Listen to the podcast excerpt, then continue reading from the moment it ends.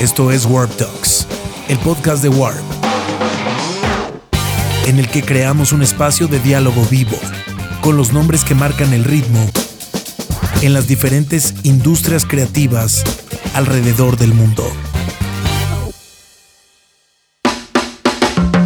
Eh, bueno, muchas gracias por el espacio, por volvernos a, a encontrar otra vez. Eh, y bueno, ya el disco tiene que un par de meses que salió, salió en febrero, ¿no? Febrero. Eh, y me gustaría preguntarte cómo, pues para ti, a nivel emocional, como artista, cómo ha envejecido el disco, o sea, en estos dos meses, cómo lo has sentido ya que la gente ya lo conoce, que tú ya lo, ya lo sacaste. Pues siento que este álbum justo tiene como esta temporalidad de que va evolucionando con el escucha, o sea, lo escuchas hoy y luego lo escuchas en dos meses y como que va cobrando diferente sentido. Es un disco que habla mucho de la evolución emocional y cómo eh, son como pequeños recordatorios de cómo enfrentar ciertas situaciones emocionales en diferentes etapas de tu vida. Entonces, de entrada como que el disco trae eso como en su, como en su DNA. Pero sí creo que para mí las canciones como fueron compuestas, como la gente las ha interpretado, también para mí han cobrado otro sentido, ¿no? Entonces siempre al momento en que sacas algo, como que empieza a haber como diferentes interpretaciones y a veces yo, yo también me doy cuenta de cosas que no había pensado, ¿no? Entonces es, es cool como poder tener esa, esas burbujas de, de, de, cosas que se van convirtiendo como que justo en una evolución de un álbum. Eh, creo que pasa algo muy curioso con estos procesos de discos que se empiezan a gestar como con muchos años de antelación, dos, tres años de antelación a cuando ya sale que yo he notado que los artistas ya están como en un punto emocional y, los, o sea, los escuchas, nosotros llegamos ya al disco como casi tres años después, ¿no? o sea, tú lo empezaste a componer en un cierto punto y la gente ya llega, digamos, no quiero decir a destiempo, pero como que hay un desfase emocional en torno a esto que dices de las eh, eh, interpretaciones que está teniendo el público. Eh, ¿Y tú cómo sientes esa, pues justo ese rollo de dónde estás tú ahora con respecto al disco, a respecto a cómo está la gente respecto al disco. Eh, ¿Cómo estoy yo respecto al disco? Ajá, o sea, en, en términos del tiempo, o sea, de cómo te... Eh, de, no sé, para ti el disco significa una cosa, pero como ya tienes tres años trabajándolo, te metiste al estudio, de postproducción, o sea, tú ya lo conoces de una manera a la que el público que pues básicamente recién entró a él por completo, eh, como me refiero justo a esa distancia temporal que al mismo tiempo genera una distancia emocional respecto al álbum. Eh, pues yo creo que espero estén sintiendo lo mismo que yo sentí cuando lo, cuando lo empecé a hacer. Eh, son canciones que a mí en lo personal me gustan un montón, o sea, como que a pesar de que lo compuse ya en un, en un rango de tres años, o sea, como que siento que sigo conectando con las canciones de diferente manera. Obviamente, pues ya que las escuchas más veces, pues es como, ya, ya pierden como esa novedad en el sentido de, de todo lo que va pasando en la canción, pero como que siento que sí puedo llegar a conectar con lo que están sintiendo al escuchar las canciones. Yo siempre les digo como que escuchen esta canción con los ojos cerrados, o sea, porque sí tiene un porqué eh, ciertas cosas, como en Morir Naciendo, que es un track del disco, que al final tiene como un momento instrumental que está diseñado para meditar. Y yo sé que mucha gente que no tiene el hábito de la meditación o de tan solo tomarse unos minutos para no hacer nada y nada más estar dentro de, dentro de la cabeza, que es súper difícil. Y dije, pues tal vez a través de la música puedo impulsar a la gente a que tenga ese momento de, de introspección a través de la música, ¿no? Entonces son, son como cosas que sí, sí hago como de, a propósito y, y, yo todavía sigo conectando con esa sensación y yo creo que también el escucha puede conectar con eso. Eh, hay algo que noté en el disco, eh, hablando como este tema de las, de las interpretaciones, eh, que siento que hay como un asunto de contradicción constante, pero no lo veo de una mala manera, sino en el sentido de que creo que para mí al menos la contradicción es la condición más humana de todas, además del miedo a la muerte. Eh, sobre todo, por ejemplo, en la última canción, que parece que es un rollo como de, o al menos así yo lo sentí como de primero, de no puedo vivir sin ti. Y la canción da como un plot twist en el último minuto y dice como de, pero porque en realidad no te necesito, yo puedo seguir sola adelante, ¿no? Eh, ¿Tú tienes un conflicto con la contradicción? O sea, en el sentido de que te genera bronca tener contradicción, porque he notado como que luego los artistas de, como que les genera pedo, pero ¿tú tienes una, bronca con eso? Eh, creo que lo, somos, somos seres cambiantes y que vamos evolucionando y que tenemos muchas versiones y muchas facetas y inclusive si volteas una semana atrás te apuesto que no piensas igual a como piensas hoy, ¿no? O sea, como que vamos cambiando todo el tiempo, entonces creo que más allá de tener un problema con la contradicción, es como dar la bienvenida a cada eh, versión de mí todo el tiempo y no aferrarme a hacer de una cierta forma y saber que si hoy pienso que no me gusta algo, quizás mañana me puede gustar y que es completamente válido cambiar de opinión en cualquier situación. Pero justo esa canción eh, es como un storytelling de, de abandonarte a ti mismo por que literalmente toda tu estabilidad emocional depende de una persona. O sea, justo, o sea, sí es algo que me pasó como, como dice la, el primer, la primera frase de esa, de esa rola, dice, no sabía lo que era perderme hasta que te perdí, ¿no? Entonces como que pierdes a esa persona y te pierdes a ti mismo y es como que, fuck, no te has dado cuenta que, que en realidad el conflicto ni siquiera era con esa persona, es porque tú no has trabajado como que el sostenerte por ti mismo, ¿no? Y después esa canción eh, da un plot twist que es como de, es como una, como que fui esto, o sea, pensaba así, pensé esto, porque tuve que haber pensado así para llegar a la conclusión de que soy de mí y que no necesito nada de ti ni de nadie, más bien no necesito nada, simplemente quiero alguien que me complemente, no que me llene. Entonces creo que es como que el storytelling de pensar así y a llegar a esa conclusión y, siento que está chido poder mostrar los dos lados, ¿no? El lado de vulnerabilidad, que es como el lado de, de no saber qué quieres y quién eres, a decir pude llegar al punto B y decir puedo sostenerme por mí misma. Y, y todos somos incongruentes, todos somos, tenemos conflictos internos y justo es lo que quiero mostrar con este disco, que todos tenemos conflictos y que una canción no tiene que ser como que, ay, soy súper fuerte y soy así, ¿no? Como que una canción puede contar una historia de un punto a otro.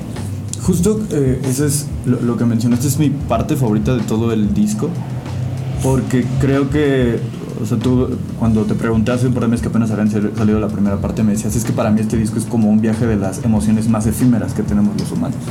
Que a veces cuando decimos efímeras damos por hecho que está mal, pero en realidad siento que pues justo el cambio es de un momento a otro. En una hora después de esta entrevista yo puedo tener una percepción completamente diferente del disco, de ti, de la vida, de la música. Eh, y siento que particularmente que esa canción esté en ese punto del disco, o sea, al final es como una especie de síntesis de todo y que podremos incluso no relacionarlo con una persona, ¿no? Porque creo que el disco es un viaje a crudo y medio oscuro de como con el duelo de muchas cosas. ¿no? Sí, con, yo creo que con el duelo de, de tus muertes internas, o sea, es un duelo emocional. Eh, yo, o sea, sí siento que las emociones, o sea, obviamente me inspira el amor y el desamor y las experiencias, pero sí siento que estoy muy en contacto con mis emociones y siempre que siento algo como que me pregunto por qué estoy sintiendo eso o por qué cuando conozco a una persona tal vez mi sensación no es la mejor o la sabes como que sí me pregunto constantemente por qué siento qué cosas no si sea la cosa más mínima. Entonces sí siento que este álbum y toda mi música está inspirada en esas emociones y quise que este disco fuera inspirado en esos duelos emocionales que tenemos, al, sobre todo al perdernos a nosotros mismos, porque casi siempre cuando terminas una relación y, porque una relación es un espejo, la verdad, o sea, tú atraes a, a las personas atraes lo que tú eres o atraes lo que te hace falta, ¿no? Entonces siempre como que todo tiene un porqué. Entonces, eh, es, es, siento que es muy bello como honrar la vulnerabilidad, honrar esas, esos, esos, esas caídas emocionales, honrar eso y hacerlo parte, porque la neta es que sentir y vivir eso es parte de la existencia misma. O sea, es como si tú firmaras un contrato cuando naces y dices, vengo a sentir, vengo a probar, vengo a hacer todo esto, y cuando literalmente te das cuenta de eso, es como tratas o al menos es mucho más llevadero el hecho de pasar por dolor o así, ¿sabes? Porque es parte de la existencia. Si, si no estuvieras en este mundo no podrías experimentar eso. Entonces es como, lo voy a hacer más llevadero Obviamente tiene que haber un trabajo personal, o sea, va a haber días que aunque sepas que las cosas son por algo, pues te la vas a pasar mal y está bien, te vas a enojar y está bien, te vas a deprimir y está bien, y te vas, vas a sentir que todo el mundo está en tu contra y está bien, todos pasamos por eso y es parte de normalizar las emociones.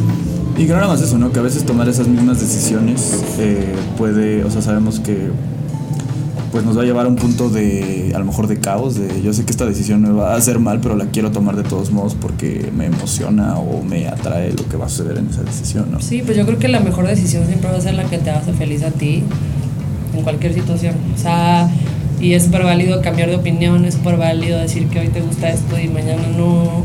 Y, no sé, como que justo el amor propio va justo con eso, ¿no? En construir un entorno en el que tú te sientas feliz y te sientas cómodo y de alguna forma ser sanamente egoísta con, con tu paz. Eh, me acuerdo cuando presentaste el disco en el Lunario que decías que fue como la creación de este disco fue muy de la mano con, con un proceso de autosaneamiento personal o como de, pues sí, un tema de salud mental. Eh, ¿Dirías que hacer este disco fue una especie también de terapia? O sea, que sí, a lo mejor, no sé si la expresión sea la correcta, pero es la que se me viene a la cabeza, como de que tal vez eres mejor persona o eres mejor llevando tus emociones después de este disco. Yo creo que sí, 100%. O sea, la neta, todos los discos, toda la música que hago para mí es terapéutico. También a veces escribo cosas y lo digo, aunque no me doy cuenta, digo, ah, escribí esto, ¿no? O sea, como que es como si el inconsciente o el subconsciente hablara y transmitiera eso como un canal. Eh, sí creo que, que, sí es muy terapéutico. Eh, creo que la mejor, el mejor terapeuta y la mejor terapia siempre va a ser como que al, al final tú terminas sanándote a ti mismo, o sea, entonces eh, hacer discos y, y poder, hacer música en general y poder ver lo que estoy sintiendo, inclusive ahorita como que voltear atrás y ver, escuchar este, como menciono otra vez la canción de Morir Naciendo que la escribí en el momento, unos momentos muy oscuros de mi vida, como que es así como que wow, o sea, sentía eso y la neta no quiero volver a sentir eso, entonces qué cambios tengo que hacer para no volver a caer en eso, porque lección aprendida, lección repetida, ¿no? Entonces es como que si puedo ver qué cosas ya no quiero, es como un recordatorio, es como una foto también de algo que pasó, como que puedo acceder a, a ese momento otra vez, es como viajar en el tiempo también, entonces Siento que la música es eso, es como capturar momentos y puedes acceder, son como portales también a, lo que yo sentía eh, y, quiero que también eso pueda ser transmitido a la gente que escucha el álbum eh, cualquier cosa. O sea, como que trato de documentar momentos efímeros de cosas que tal vez a veces no se hablan tanto. Eh, creo que hemos hablado en estos minutos como mucho de, de, la oscuridad y de la crudeza y del proceso introspectivo del disco. Pero también me gustaría preguntarte para ti cuál fue la parte más divertida de hacerlo. O sea, no sé si tengas algún momento en que digas, verga, qué bien me la estoy pasando grabando estas canciones. Pues el momento de grabar las canciones eh, fueron muchos, eh, o sea, estar en mi, en mi cuarto, en mi casa haciendo música y grabar, eso me hace muy feliz. O sea, hacer música en general como el poder materializar, aunque sea intangible la música, pero de alguna forma materializas algo que tienes en mente y lo, lo grabas. Eso es muy divertido. Eh, también tuve la oportunidad de regresar a Sonic Ranch a grabar este álbum, entonces me fui con amigos que hemos creado, que conozco de años atrás, entonces como que pues, la ventana la pasamos súper bien. Este, o sea, como que todo el proceso de haber hecho el disco estuvo muy cool hay varias canciones en el álbum que, que, que coescribí con amigos y fue así que nos fuimos a la playa y nos llevamos una guitarra y una compu y así que pues vamos, vamos a janguear pero también vamos a ver qué sale. Entonces salieron eh, dos canciones del álbum salieron en uno de esos este como song camps que hacíamos entre compas. Entonces sí hay como alrededor de ello como mucha diversión. Conocí muchísima gente eh, que ahora son mis amigos durante el proceso este, esas son las cosas que, que, creo que un disco te trae, ¿no? O sea, que te da la oportunidad de compartir algo muy interno con alguien más y también ver que esa gente, amigos, como que se, sub, se suben al barco y también dejan algo de ellos, también creo que es algo súper bonito, que se convierte como en algo como de comunidad también. Este, y, y obviamente también el, el, el, la satisfacción de, de convertirme en mejor productora, en mejor músico, de poder grabar cosas que no había grabado en mis álbumes pasados. Tuve la oportunidad de, de grabar baterías, este, bajos, sintes, eh, guitarra, ¿sabes? Como que me involucré eh, muchísimo más como músico, como productora y como pues, cantante y compositora, entonces como que eso es súper gratificante también. Sí, justo me robaste la pregunta porque eso quería eh, saber si tú sientes, así como dijimos, crees que eres mejor persona, si crees que eres, eres mejor música. Sí, 100%, 100%. O sea, siempre también tuve la oportunidad de hacer arreglos de cuerdas, que era algo que, que no, había, no había hecho antes. Eh, yo no estudié música, o sea, yo no sé como que no eres académica. no soy académica, pero me junté con un amigo que se llama Sly y, este, y él me fue guiando y le dije, yo quiero poner esta melodía, bla, bla, bla, y como que entre los dos lo hicimos, entonces fue una otra cosa que, que ya ahorita ya no me daría miedo hacer, ¿no? O sea, como que siento que al principio cuando empiezas a hacer música y sobre todo eh, que es una carrera como que involucra mucho las emociones, el ego también, o sea, como que te expones allá afuera y como que de alguna forma sí existe un poco de, de, de, ah, o sea, yo sí hago música porque quiero que la gente escuche mi música, ¿sabes? O sea, como que sí busco conectar a través de eso, este, pues es bonito como también poder eh, mostrar ese lado, ¿no? Y como que sentir que vas evolucionando también como músico y, y como persona también.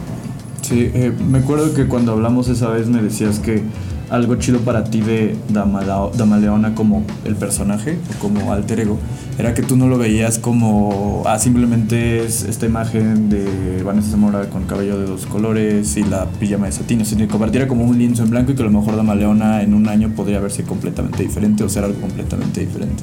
En este tema de, de la evolución que hemos hablado de, en este corto tiempo desde que salió el disco, eh, ¿para ti qué es o quién es la Damaleona en este momento, hoy 26 de abril? Eh, Damaleona es... Eh,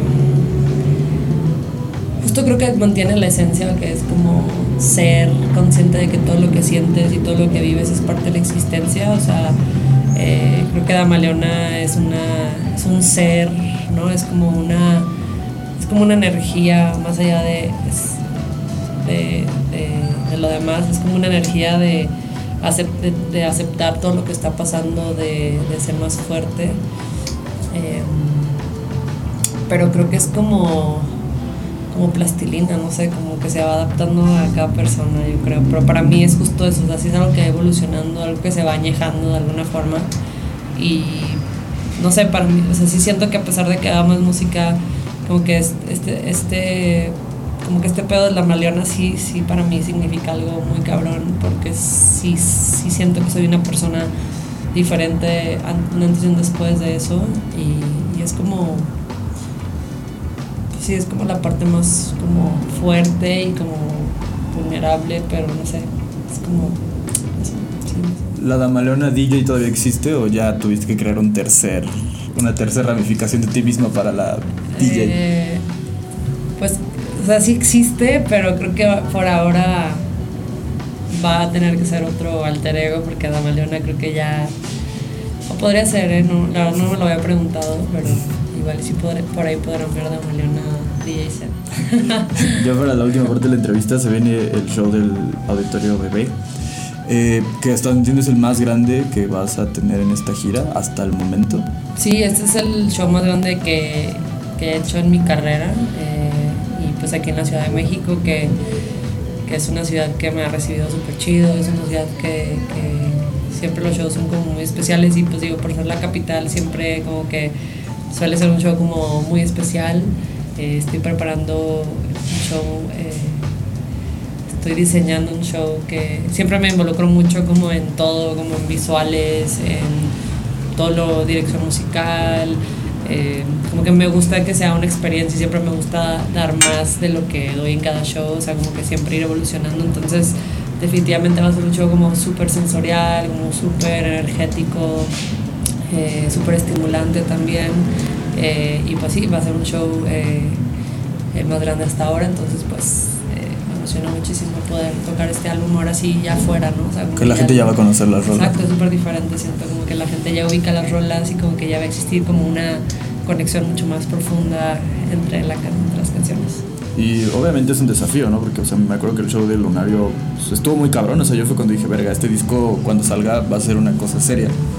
Eh, y, y, me gustaría preguntarte cómo eh, en este rollo de la evolución de las rolas podemos, o sea, podríamos esperar que a lo mejor las rolas suenen diferente a como sonaron no solo en el lunario, sino en el disco en sí, o sea, como que ya haya un, una intención por eh, reinventarlas o reversionarlas. Ningún, o sea, mis rolas no suenan igual en, el- en los shows. O sea, como que siempre hay un, siempre hay más en las canciones. Siempre, siempre les meto un punch más a las canciones en vivo.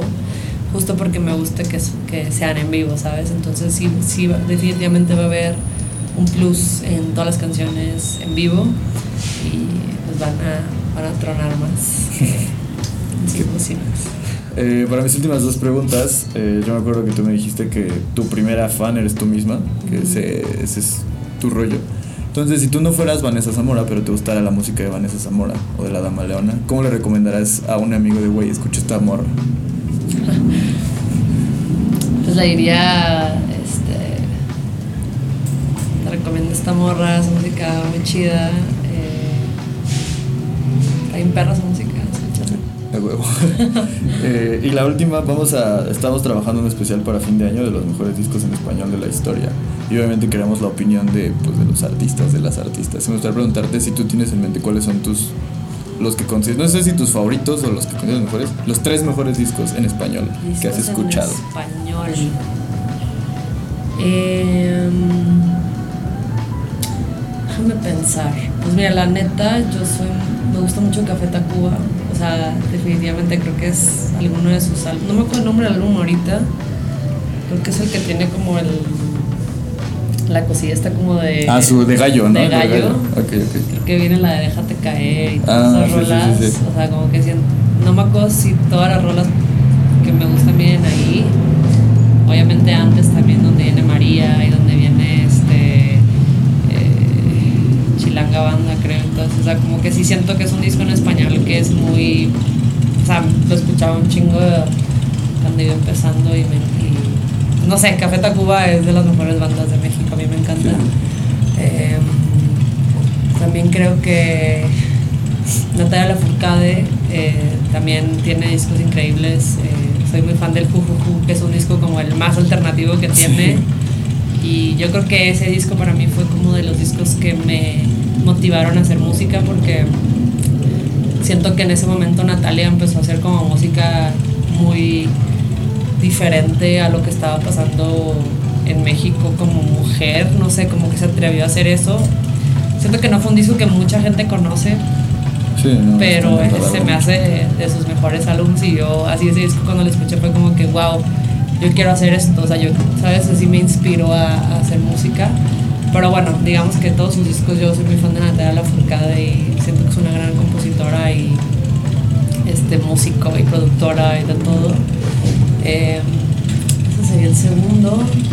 Eh, creo que también de morras, este, Julieta Venegas, como sus primeros, creo que qué álbum es, pero tiene la de Tiempo, tiempo Suficiente, Sí, sí, y sí. como que todas esas rolas, de- como que también... Es Limón y Sal, creo que se llama. Ajá, como para mí es un- O sea, eso es lo que se me viene ahorita Sí, sí, así sí. a primera instancia.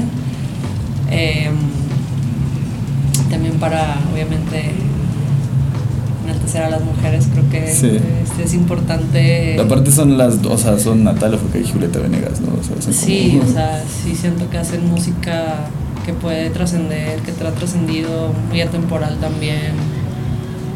Y, y eso, no sé.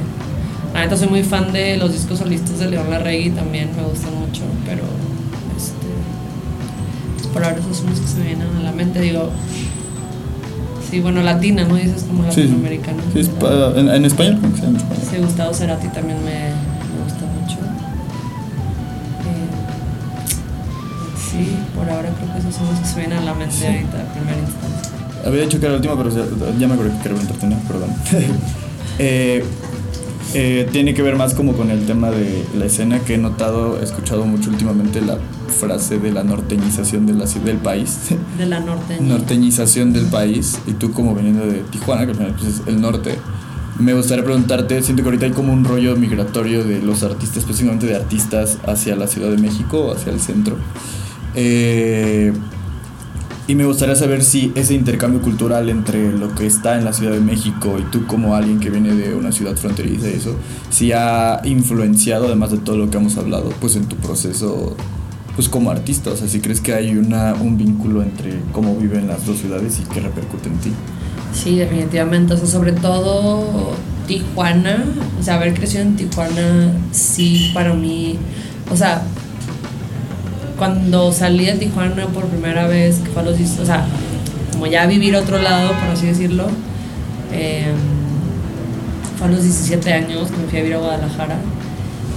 Y pues yo crecí toda mi vida hablando spanglish y como que inglés, español, mis amigos iban a la escuela en Estados Unidos, pero vivían en Tijuana y como que siempre fue muy, muy así y como que hasta que no sales de tu burbuja como que te das cuenta de todo lo demás, ¿no? Obviamente entonces a los 17 salgo de mi burbuja, me voy a vivir a Guadalajara y la neta sí sentí que tuve un, choque cultural, eh, a pesar de que era el mismo país, ¿sabes? O sea, sí siento que hay un, al menos entre fronteras, y lo veo con mis amigos fronterizos también que son de, de Juárez, El Paso, este, eh, Tijuana, o sea, definitivamente sí siento que hay otra percepción del, del país, porque luego vienes a Ciudad de México y te das cuenta que como que existe una cultura muy marcada, ¿no? O sea, vas a Guadalajara y está el mariachi, el tequila, como que la gente habla como muy, muy, este, español, no sé cómo explicarlo, pero como muy así.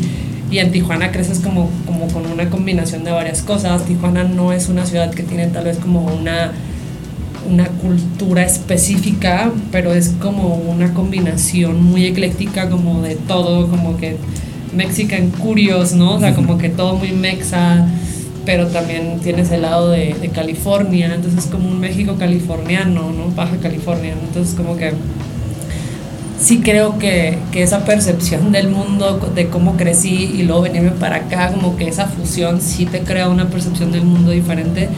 Eh, y definitivamente sí influye en la música, definitivamente sí influye en cómo te sientes.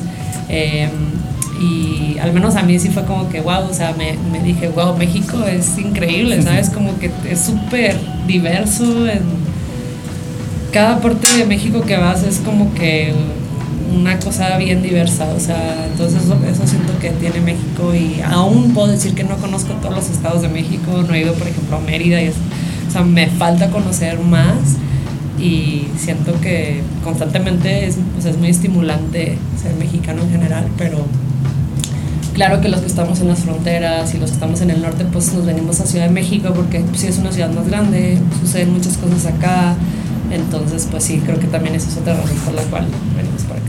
Sí, sí, y al final creo que históricamente, bueno, yo lo veo, Tijuana es la entrada del rock a México y Veracruz es la entrada de la música tropical a México, ¿no? Entonces, y es algo que en realidad pues, la Ciudad de México como que no nos mucha gente se ha sentido durante mucho tiempo el centro del universo, pero realmente como que somos solamente el rebote de todo lo que está pasando a nuestro, nuestro alrededor. Sí, no, está cabrón México, la, o sea, en el buen sentido de sí. que tenemos desde la comida, es como que súper diversa, eh, las culturas, los, como que los acentos, o sea, todo, o sea, yo todo el tiempo estoy como que sigo conociendo más México a pesar de que soy mexicana, ¿no? Pero pero bueno, la, la, la, vibra fronteriza sí tiene como algo sí. loco este, que, que, me gusta, está chido.